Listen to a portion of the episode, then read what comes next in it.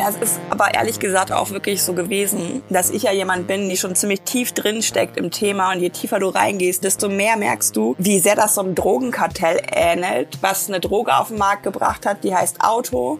Alle Substitute, Methadon und was es alles gibt. Also das Fahrrad, zu Fuß gehen und so weiter wurde verunmöglicht. Und ich habe einen gewissen Ärger, dass das so dahingenommen wird. Alle wollen Auto fahren. Es stimmt einfach nicht. Ja, und damit hallo und herzlich willkommen zu eurem Dissens-Podcast. Diese Woche habe ich die Mobilitätsexpertin und Aktivistin Katja Diel zu Gast in der Show. Sie hat mit Autokorrektur ein Plädoyer für eine inklusive und klimagerechte Verkehrswende geschrieben. Mit Katja Diel spreche ich darüber, warum das System Auto so ungerecht ist und wie wir eine Mobilität für alle gestalten können. Ich bin euer Host Lukas Andreka und ich wünsche euch viel Spaß mit Dissens.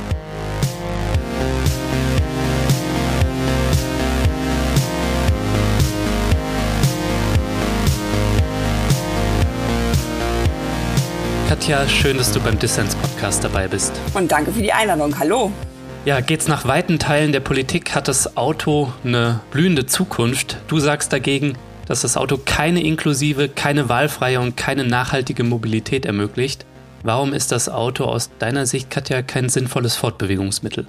Es ist vor allen Dingen, das, was wir gerade mit dem Auto tun, ist sinnlos. Okay. Weil ähm, das so privilegiert wurde und so in den Fokus gestellt wurde, auch von Verkehrspolitik, äh, dass es in vielen Teilen Deutschlands und vielleicht auch der Welt zum einzigen Mobilitätsmittel gemacht worden ist. Und zwar nicht, weil es so super toll ist, sondern weil die Alternativen fehlen, weil sichere Räume fehlen.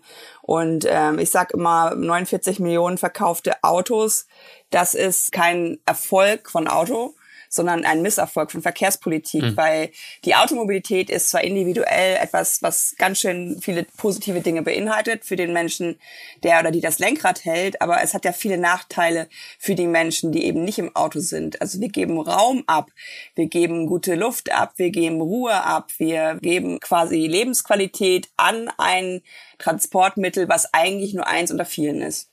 49 Millionen Autos allein in Deutschland, die Zahl, die hört man ja häufig. Ne?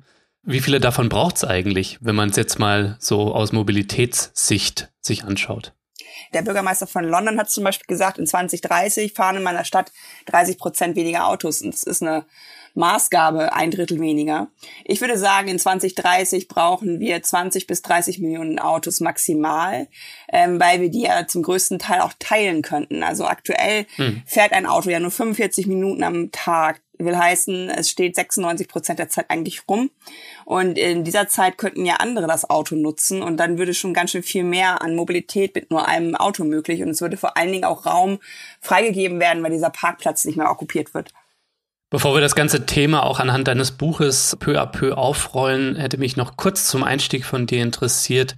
Was sollte denn mit Blick auf die Mobilität von Menschen das Ziel unserer Gesellschaft sein, wenn es nicht ist, dass wir Autos verkaufen? Das Ziel für mich ist äh, eigentlich auch mein Mantra, ähm, jeder und jede sollte die Möglichkeit haben, ein Leben ohne eigenes Auto zu führen. Und das ist halt ein Hauptsatz, der natürlich total viel ähm, ja, Gegenwehr erzeugt im ersten Moment, weil ganz viele natürlich sagen, wie soll das denn bei mir hier gehen? Zum Beispiel im ländlichen Raum. Hm. Aber es ist ja ein Ziel. Und ich finde Ziele halt gut. Gerade Verkehrspolitik braucht Ziele und eben nicht nur das, was wir im Koalitionsvertrag haben. 15 Millionen Elektroautos fahren in 2030 ist für mich kein Ziel. In dem Sinne, als dass es alle anderen Punkte ja nicht touchiert. Da geht es ja nur um den Austausch von Antrieben.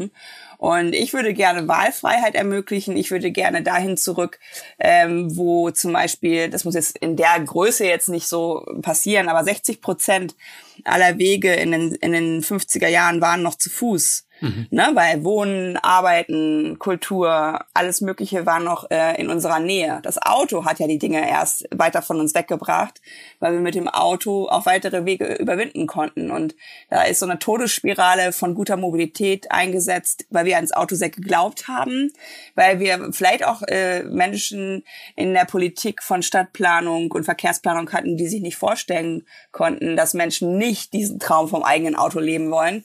Und da ist etwas passiert mit, im Sinne von autozentrierte Städte, äh, autozentrierte Land und Raum. Hm. Auch im ländlichen Raum sind wir dann irgendwann zum Vollsortimenter gefahren. Also ich möchte, dass Menschen ohne eigenes Auto leben können. Und da hörst du ja schon raus, es ist noch Auto drin. Ich muss es aber nicht mehr besitzen, sondern ich kann es mir irgendwo leihen. Äh, es kommt vielleicht in Zukunft sogar zu mir. Ja, heute ist vielleicht auch das Fahrradfahren dann das neue zu Fuß gehen. So, also ich glaube ja auch oft sind diese ähm, zum Beispiel Supermärkte im ländlichen Raum, die sind nicht weiter als fünf Kilometer weg, aber wenn du dir mit dem Fahrrad dann die Straße teilen musst mit einem LKW, dann hast du da auch nicht so viel Bock drauf. Ja, es ist halt immer wieder, deswegen habe ich das Buch ja auch geschrieben, es ist immer wieder die Frage, wollen wir uns nur mit der Oberfläche beschäftigen oder wollen wir dahinter gucken, was Automobilität auslöst? Menschen, die keine guten Radwegesysteme haben auf dem ländlichen Raum, die fahren natürlich nicht auf der Landstraße zum Job auf dem Fahrrad, obwohl da mit einem E-Bike einiges möglich wäre. Damit hast du ja noch eine ganz andere Range als mit einem muskelbetriebenen Fahrrad. Mhm. Und das ist was, wo ich mir einfach so ein bisschen ja, weiß ich nicht, wie ich es nennen soll. Ich habe einen gewissen Ärger, dass das so dahin genommen wird. Alle wollen Auto fahren. Es stimmt einfach nicht. Wir sollten Menschen ermöglichen, gut unterwegs zu sein.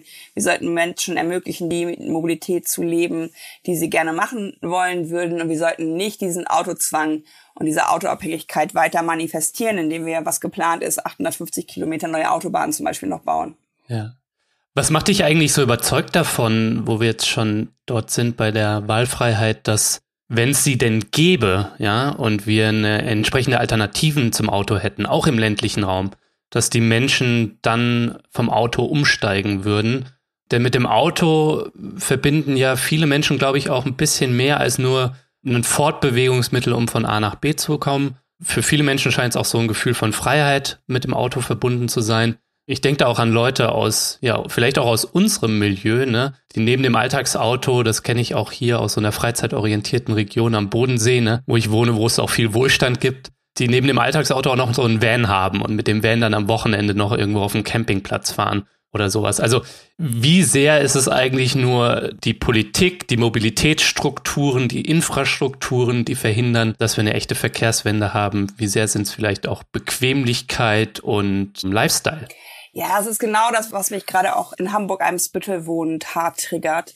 Ich versuche immer, weil meine Richtung Mobilität zu verändern, ist ja viel mit Kommunikation auch. Ich versuche immer viel, dann Beispiele zu finden. Also wenn jemand ein Hobby hat, das da heißt, ich fahre gerne Auto, ich fahre gerne Van, ich fahre gerne Wohnmobil, dann ist das nichts, äh, was ich beschränken kann. Das kann nur Politik, indem die Subventionen endlich rausgehen, indem es nicht mehr möglich ist, Wohnmobile kostenlos in einem Wohnviertel wie Hamburg-Eimsbüttel zu parken, mhm. indem endlich durchgezogen wird, dass wenn zum Beispiel 1,8 Tonnen Gesamtgewicht für Parkplätze gelten, dass dann andere Autos raus müssen.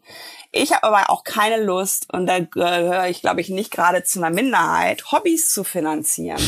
also wenn jetzt jemand sagen würde, oh, ich finde Kutsche fahren so toll, ich stelle die Kutsche hier mal vor mein Wohnhaus und alle 14 Tage hole ich mir meinen Pony und dann fahre ich los und mache eine Kutschtour.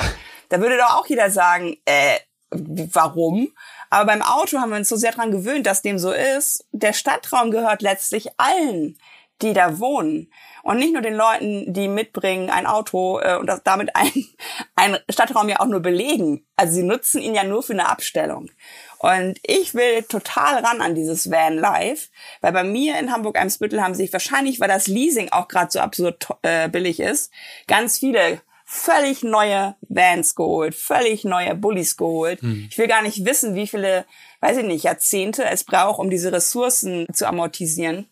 Und das ist eine Sache, wo eine totale Überkompensation stattfindet. Man kann die Dinger ja auch leihen. Ne? Also das hat, hat auch jemand mal schon ausgerechnet, wie viele Jahre du einen Bulli leihen kannst, bevor du den ähm, Einkaufspreis bezahlst. Aber ich weiß auch, finanzieren ist gerade total toll. Du kriegst zum Teil gerade für 80 Euro Leasing im Monat auch Autos. Warum soll man sich da noch eine Bahnkarte kaufen? Also es muss sich komplett was drehen. Es muss rein die externalisierten Kosten. Es muss rein, jeder Mensch, der in der Stadt wohnt, ist gleich viel wert. Autos sind weniger wert. Und es muss auch rein eine gewisse Ehrlichkeit. Mhm. Weil wir können natürlich weiterhin alles machen, was möglich ist. Du kannst einmal die Woche auf die Malediven und zurückfliegen. Ist ja möglich. Also wenn du das Geld dafür hast, warum solltest du das nicht tun? Und da appelliere ich aber dran, dass wir hier in einer globalen Klimakatastrophe stecken dass wir unglaublich viel Schuld aufgebaut haben gegenüber dem globalen Süden, dass unsere Städte auch immer mehr heiß werden. Das liegt am Autoverkehr, weil da, da Flächen für Bäume und ähnliches fehlen, die kühlen. Also ich werde in der Stadt wohnen bleiben, weil mir gefällt die Stadt. Ich werde da nicht ähm, weichen, nur weil Automobilität oder Auto stehen so gefördert wird, ähm, weil viele Leute raten mir dann immer, ich soll aufs Land ziehen. Möchte ich aber nicht. Die neue Stadtflucht, ja? Ja, also die Stadtflucht kommt ja auch nur daher, dass woher soll der Stress denn kommen, wenn nicht vom Auto? Ja, und von den teuren Preisen. Ja, ne? ist richtig, aber überleg mal, wie viel mehr äh, Wohnraum wir vielleicht hätten, wenn wir nicht so viel Parkraum hätten. Ja, ja, klar. Die Themen kann man gut verbinden, denke ich. Ja. Genau. Und da merkst du an diesem kurzen Exkurs von uns beiden gerade, wie vielschichtig das Ganze ist, äh, wie wenig ich aber auch noch einsehe, dass das alles auf diese Automenschen abgemünzt wird. Wenn ich jetzt theoretisch Paragliding machen würde, äh, was ich nicht tue, äh, würde ich ja auch nicht verlangen, dass das mir der, der Staat und damit die anderen Leute bezahlen. Also hm. du hast aber gerade gesagt, Alternativen müssen her, die sind ja meist schon da in der Stadt. Und es sind trotzdem noch Autos da. Das liegt daran, dass äh, Parkraum nicht verknappt wird, dass Parkraum kostenlos zur Verfügung steht. Also ganz wichtig, nicht nur Angebote schaffen, sondern das Auto genauso unbequem machen wie zu Fuß gehen und äh, Fahrrad fahren, weil das würde erstens Fuß und Rad total aufwerten äh, in der Qualität und zweitens äh, das Auto einfach in eine reale Situation von Mobilität führen. Ja, Katja, meine Stimme für Autos Platz wegnehmen, für Parkraum verknappen, die hast du. Aber warum das sozial gerecht sein soll, das musst du mal erklären. Denn wir hören ja immer wieder, wir dürfen der Krankenschwester nicht das Auto wegnehmen, der Sprit darf für sie nicht zu teuer sein. Und jetzt sollen wir auch noch den Parkplatz wegnehmen. Also da wird suggeriert, und das verfängt ja auch in der Mitte der Gesellschaft, dass autofrei ungerecht sei. Stimmt das denn? Finde ich überhaupt nicht weil das aktuelle System ist ungerecht, ist sozial ungerecht. 46 Prozent der Menschen in Armut haben überhaupt nur ein Auto. Mhm. Ich denke mal, die 54 Prozent, die eins haben, um zur Arbeit zu kommen, die ihnen das Auto bezahlt, die würden vielleicht auch gerne was anderes machen. Ich habe für mein Buch genau das getan, bin zu den Leuten per Video und habe gefragt, wie ist das mit deiner Automobilität? Ganz viele haben gesagt, ich würde die Karre sofort abschaffen, wenn ich Alternativen hätte. Mhm. Das meine ich mit dieser Ehrlichkeit. Wir können natürlich diese Tokens rausgreifen und sagen, oh, die Menschen Armut und so Spritpreisrabatt. dann sage ich, ja, können wir machen, aber dann gibt's diesen Spritpreisrabatt auch nur einkommensbezogen, damit der Typ mit dem Porsche Cayenne den nicht bekommt.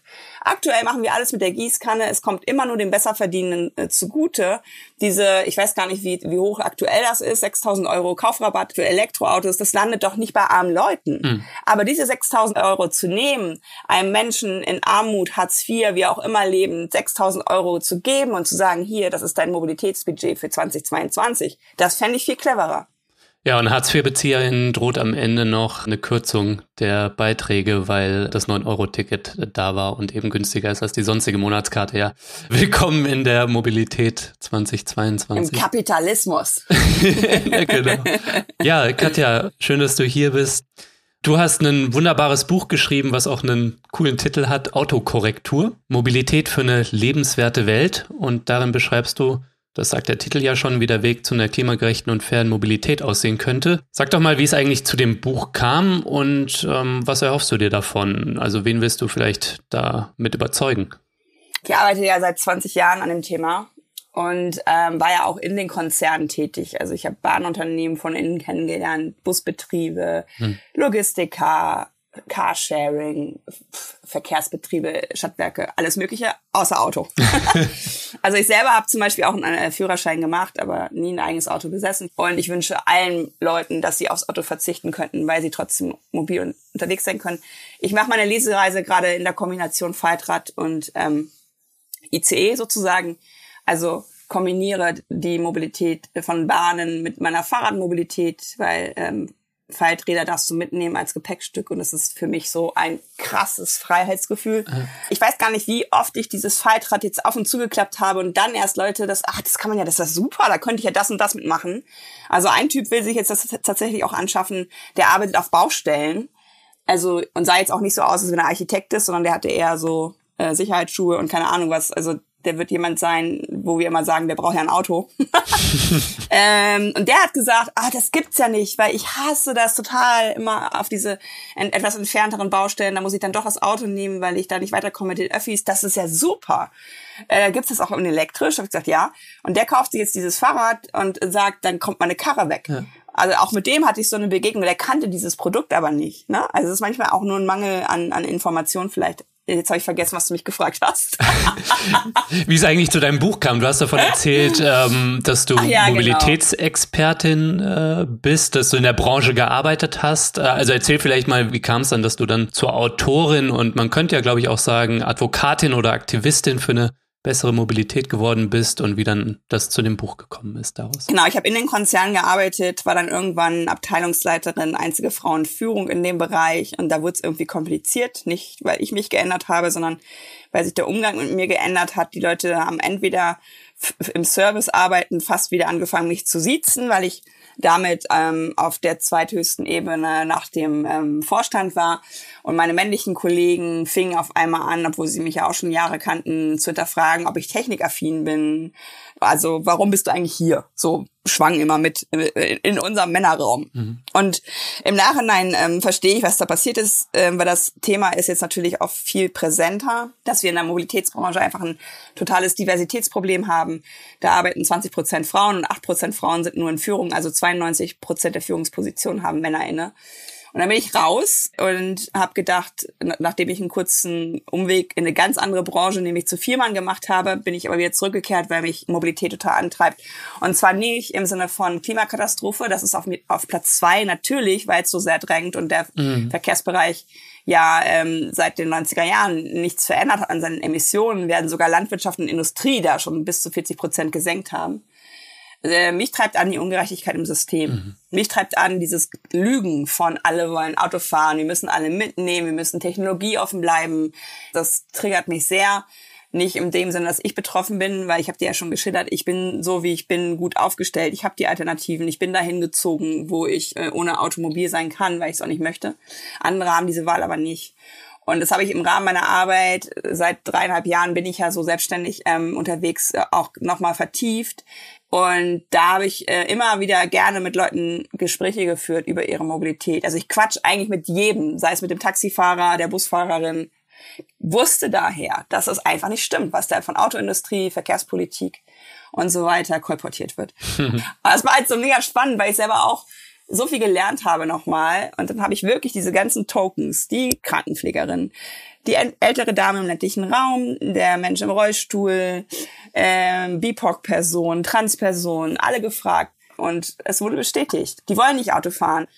Naja, und dadurch ist ehrlich gesagt mein Akku nochmal wieder aufgeladen worden. Wir müssen hier was verändern. Es ist eine Autokratie auf den Straßen Deutschlands und wir brauchen wieder eine Demokratie. Kannst du das vielleicht einmal, Katja, ein bisschen verdeutlichen, was du da jetzt so schön Autokratie genannt hast? Du trägst ja in deinem Buch auch viele Fakten zum Thema Auto, hast du zusammengetragen, zum Beispiel zu den Kosten, die externalisiert werden. Welche Zahl hat dich denn da bei deinen Recherchen vielleicht auch überrascht oder vielleicht umgehauen? Ja, das ist aber ehrlich gesagt auch wirklich so gewesen dass ich ja jemand bin, die, die schon ziemlich tief drin steckt im Thema. Und je tiefer du reingehst, desto unmöglicher wird es. Und desto mehr merkst du, wie sehr das so einem Drogenkartell ähnelt, äh, was eine Droge auf den Markt gebracht hat, die heißt Auto alle Substitute, Methadon und was es alles gibt. also das Fahrrad, zu Fuß gehen und so weiter wurde verunmöglicht. Es wurden allein nach der politischen Wende in Deutschland in den 90ern wurden tausende Schienenkilometer in Ostdeutschland abgebaut. Mhm. Also es ist so ein sich selbst bestätigendes und, und bestärkendes System. Ich fand irre, dass nur zehn Prozent aller Autos gleichzeitig unterwegs sind. Das ist in der Mobilität in Deutschland in der Studie. Also 90 Prozent der Autos stehen eigentlich immer. Krass. Ich fand Wahnsinn den Vergleich, dass wir das Auto mit 5000 Euro, jedes Auto mit 5000 Euro im Jahr bezuschussen. Jeder von uns, egal ob du Auto fährst oder nicht, zahlt Steuern, die für Autos verwendet werden. 5000 Euro im Jahr, jedes Auto Minimum. Und da hat eine Dame gesagt, das ist ja so viel wie mein Hartz-IV-Satz im Jahr. Mhm. Äh, also Menschen, die in Hartz IV leben, Menschen, bekommen das gleiche Geld wie Autos oder beziehungsweise der Betrieb von Autos, die, die Person, die ein Auto betreibt. Und das ist für mich ein, ein Vergleich, das schlägt mich nach hinten, weil das so zeigt, wie kaputt dieses System ist. Ein Kinderzimmer ist wahrscheinlich kleiner als zwölf Quadratmeter Parkplatz, die wir da frei vergeben. Ich habe mal ausgerechnet, Bei mir vor der Haustür kannst du umsonst parken, aber ein Viertel weiter gibt's 50 Euro im Jahr, ist das, glaube ich, Anwohnerparken. Da würde meine Wohnung 9 Euro im Monat kosten. mhm. Also ich versuche immer so Vergleiche herzustellen, wie unmöglich es ist. Und am 01.01.2022 gibt es ein Gesetz, das verbindlich macht, dass ÖPNV barrierefrei sein muss und es hält sich einfach keiner dran ähm, weil es keine Sanktionen gibt. Hm. Also es gibt zwar dieses Gesetz äh, europaweit und muss sich dran halten, aber es kann ein Menschen im Rollstuhl nichts einklagen, weil es gibt keine Bestrafung, wenn dem nicht so ist. Und dass Menschen im Rollstuhl 14 Tage vorher ihre Fahrt bestellen müssen, damit ein Personal da ist, was sie mit diesem elenden Hublift in den Zug wuchtet, ist auch etwas, was komplett nicht selbstbestimmt ist. Ja, krass auch nochmal diese Zahlen, die du jetzt genannt hast. Zehn Prozent, die gleichzeitig im Betrieb sind. Ja. Das ist irre. Gleichzeitig wird ja, wenn wir jetzt drauf schauen, was passiert, ne, und die Klimakrise macht uns Druck und da wird jetzt von Politik und Autoindustrie und das ist ja auch eng verbandelt werden E-Autos, ne, also die Antriebswende als die Zukunft unserer Mobilität verkauft. Ist das die Verkehrswende, die wir brauchen, Katja? Ich bitte dich. ja. Ähm, die Verkehrswende schaffen wir nicht mit elektrischen Antrieben. Nein, wir werden jetzt nicht anfangen, eine Ladeinfrastruktur für 49 Millionen elektrische Autos zu bauen. Ähm, schon gar nicht an Gehwegen. Da sind Leute wieder, ähm, ja, hier, Laterne ist jetzt in der Lage, auch Autos zu laden. Nein! Äh, wir haben Supermarktplätze in der Stadt, wir haben Parkhäuser, wir haben Arbeitgeberplatz, also wo, wo man vor der Haustür des äh, eigenen Arbeitsplatzes ja auch laden kann. Und da muss dann halt auch mal jemand den E-Scooter nehmen, um nach Hause zu kommen. Keine Ahnung. Aber vor der Haustür in Wohnvierteln wird nicht mehr geparkt. Das kann weg. Der Urlaub sollte vor der eigenen Haustür beginnen, auch in der Stadt. Und dieser Austausch von Antrieben setzt ja auch voraus, dass das Auto überhaupt gebraucht wird. Und wenn man noch im Moment eine Statistik hat von 45 Minuten am Tag, dann können da schon ganz schön viele Autos eigentlich weg. Mhm. Und durch Mietwagen, Taxi, Carsharing, Fahrrad, was auch immer ersetzt werden. Und deswegen nein, Antriebswende ist nicht Verkehrswende. Ähm, das ist ein Pflaster und keine Operation. Wir brauchen viel, viel mehr strukturelle Veränderung, Möglichmachung und vor allen Dingen auch wieder ein bisschen raus aus dem Tunnel und der Sackgasse von Autoverkehr.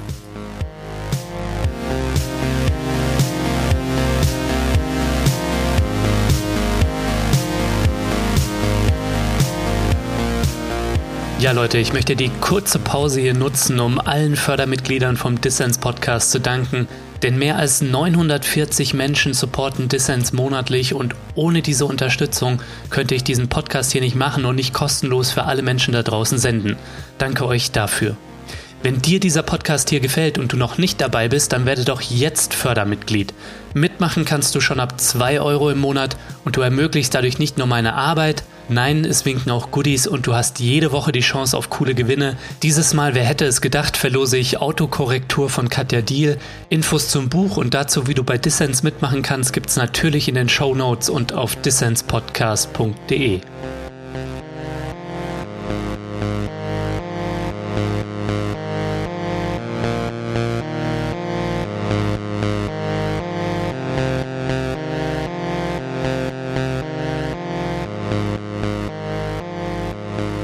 hörst den Dissens Podcast. Zu Gast ist die Mobilitätsexpertin und Aktivistin Katja Diel.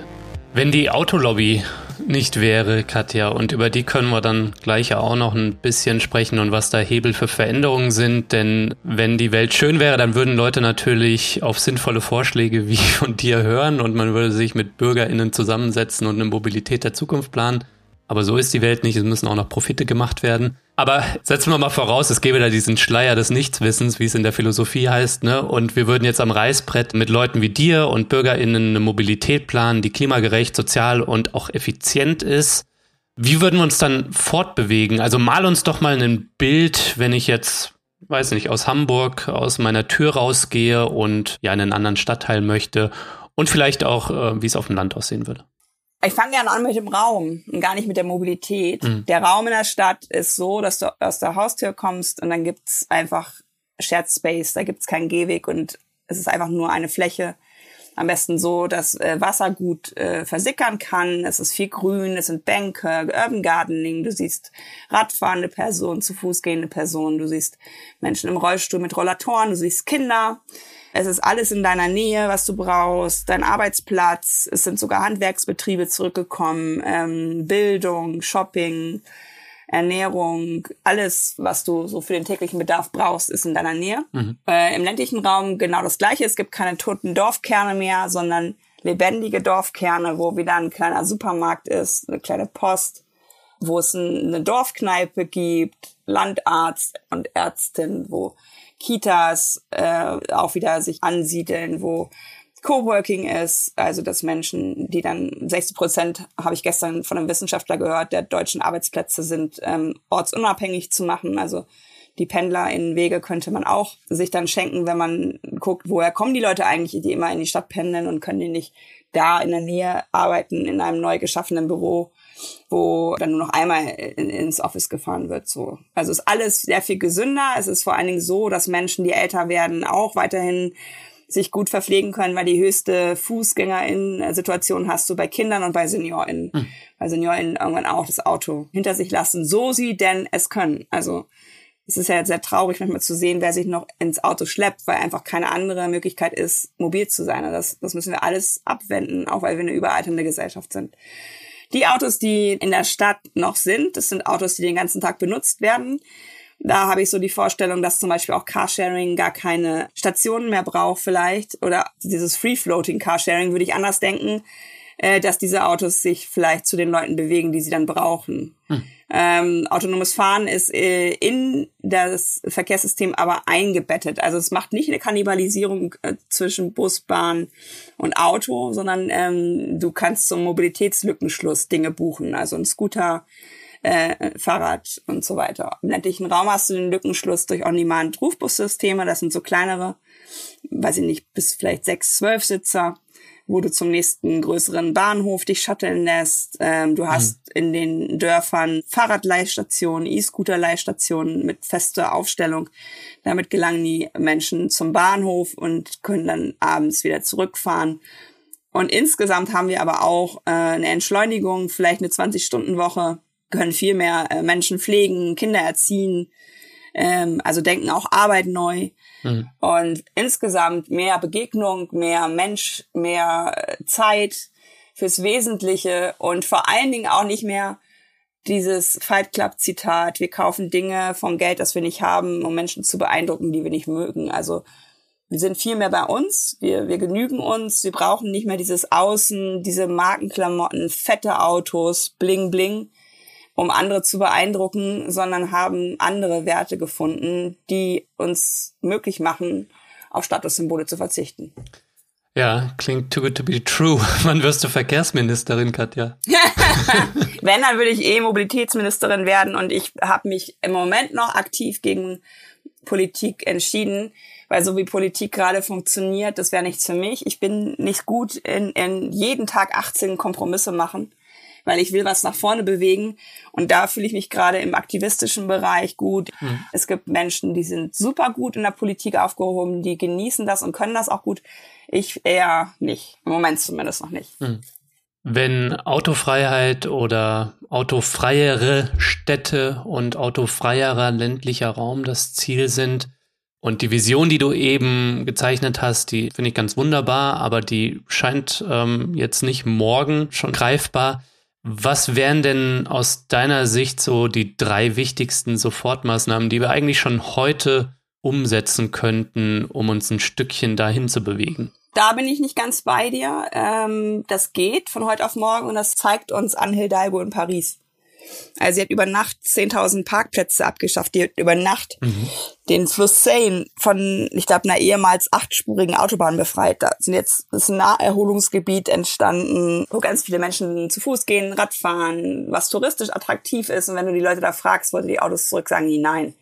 Sie hat die großen ähm, Plätze in Paris den Radfahrenden gegeben. Das sind jetzt keine tosenden Autoverkehrsinseln mehr, sondern Radverkehrsoasen Sie pflanzt 16.000 Bäume, sie schafft Personal, äh, was auch kontrolliert, dass man sich äh, so verhält, wie es einer äh, menschengerechten Stadt geziemt. Sie hat Tempo 30 ähm, eingeführt. Das hat auch in Brüssel schon jetzt gezeigt, dass es weniger Verkehrstote und weniger Verletzte gibt, weniger Abgase, flüssigeren Verkehrsverlauf. Mhm. Also ich bin nicht bei dir, dass es nicht geht von jetzt auf gleich, sondern ich bin bei dir, dass wir das nicht wollen von jetzt auf gleich, weil wir Politik und Industrie haben, die uns Angst machen vor dem sogenannten Verlust.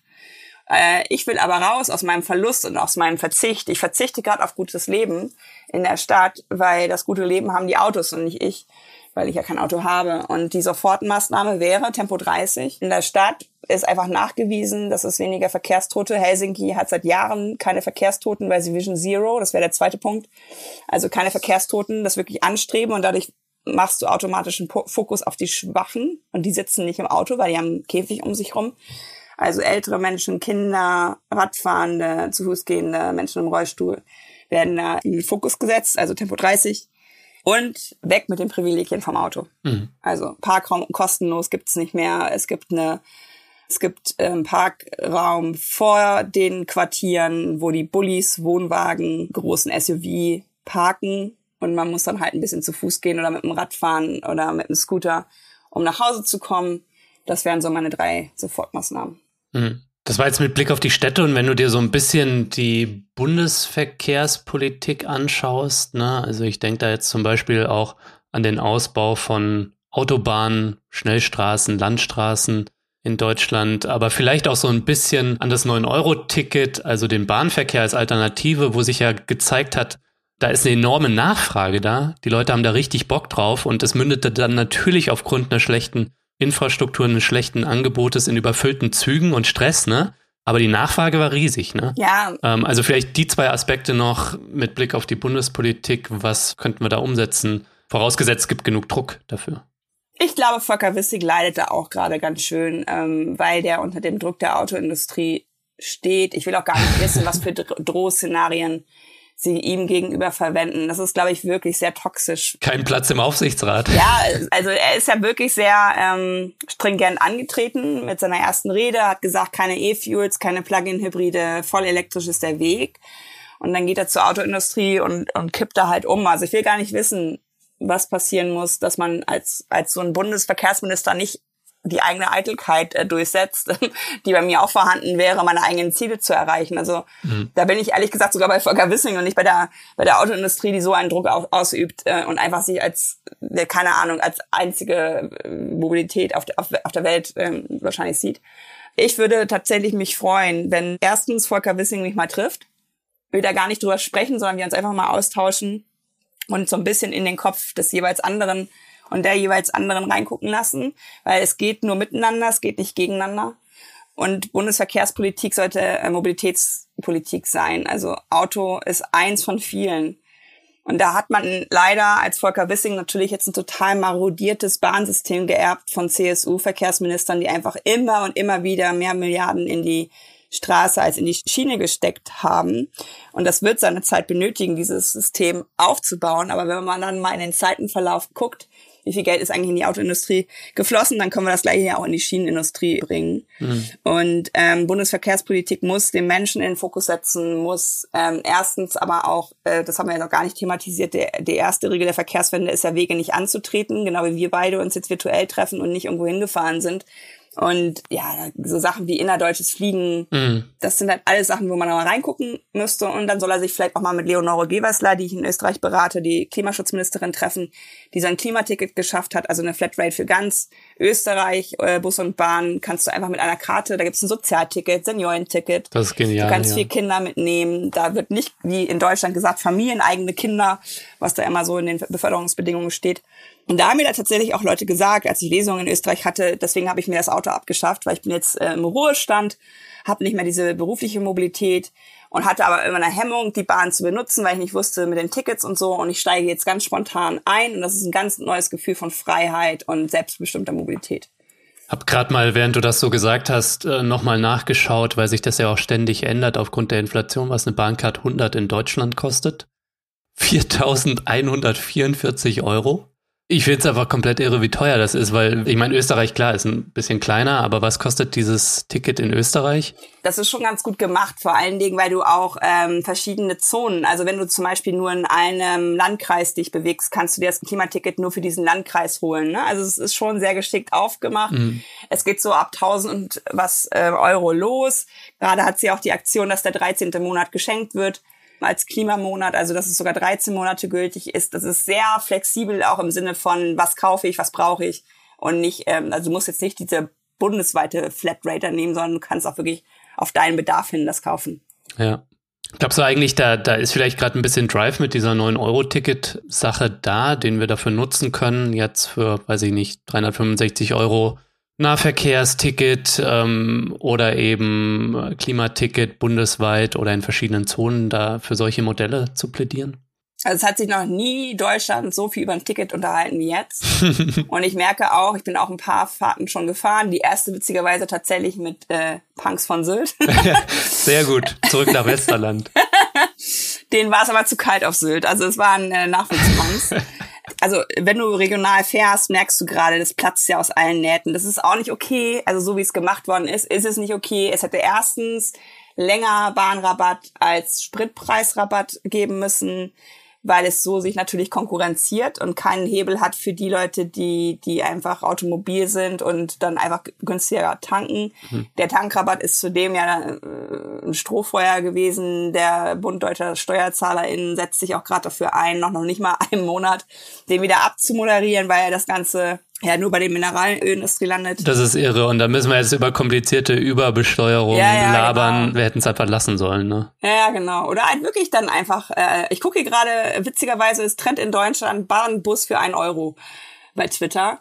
Ähm, also das sind Dinge, wo ich merke, da ist Bewegung. Und das ist wirklich was, wo ich merke, so hat sich noch nie Deutschland über Tickets unterhalten. Und das ist was, was mir richtig gut gefällt. Mhm. Äh, und das ist auch ein Drive, den, glaube ich, die Verkehrspolitik von Deutschland ähm, unterschätzt hat.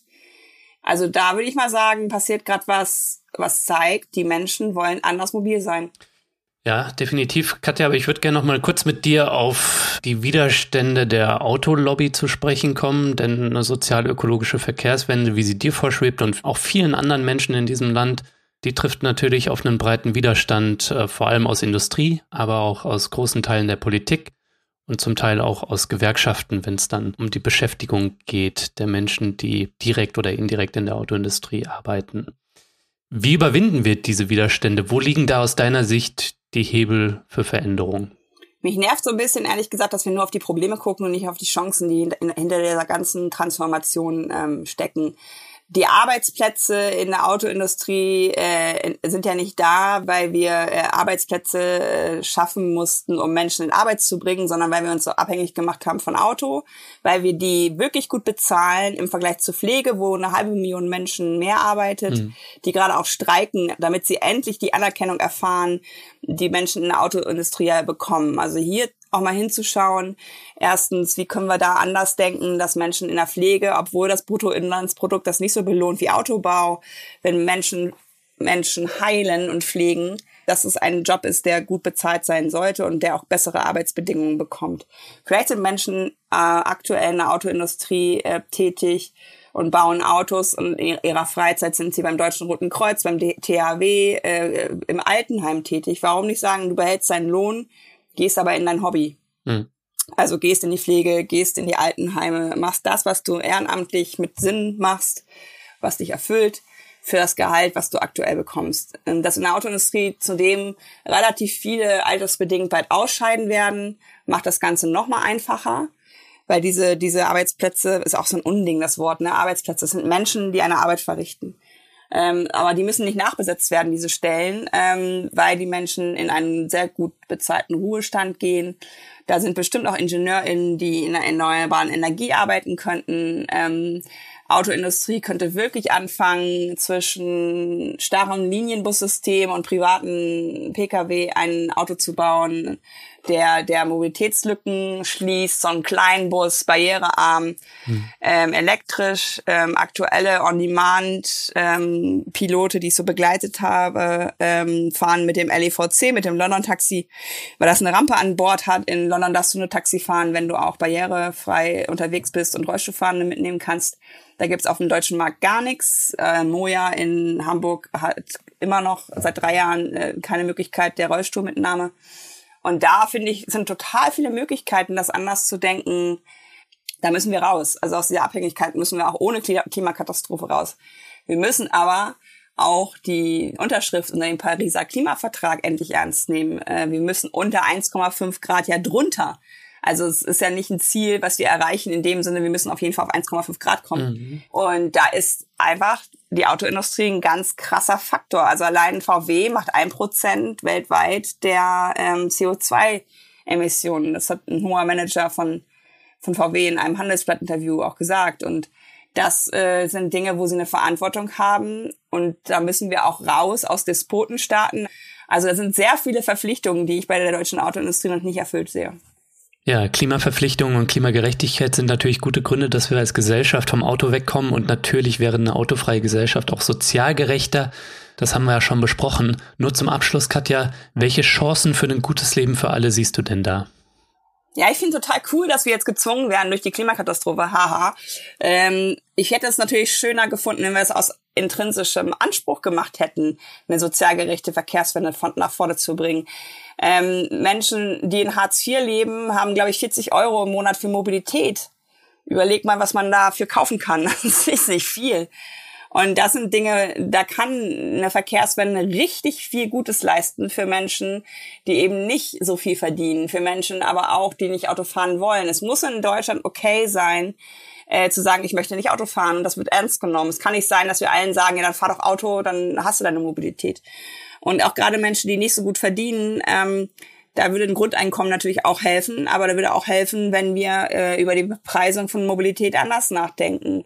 Warum belohnen wir nicht gute Mobilität in Bus und Bahn? Ähm, weil die macht ja auch weniger ähm, CO2-Belastung pro Person und gibt Räume frei. Und warum wird das dann nicht billiger gemacht im, im Sinne von, von Ticketpreisen? Warum machen wir nicht so ein solidarisches Ticket, wo wir auch sagen, da geben wir als Gemeinschaft unsere Steuern auch gerne rein. Aktuell packen wir 141 Milliarden Euro in Folgekosten von Autoverkehr. Das ist ein Budget, was ich gerne für Mobilität hätte. Und da entstehen ganz viele Möglichkeiten der Barrierearmut, der sozialen Gerechtigkeit, der intersektionalen Verkehrswende auch, wo alle Menschen, die in Deutschland leben, eine gute öffentliche Mobilität im Sinne von Sicherheit bekommen. Also da habe ich auf jeden Fall Lust, das mitzugestalten. Katja, ich danke dir, dass du mich hier besucht hast. Danke fürs Gespräch. Ich danke dir.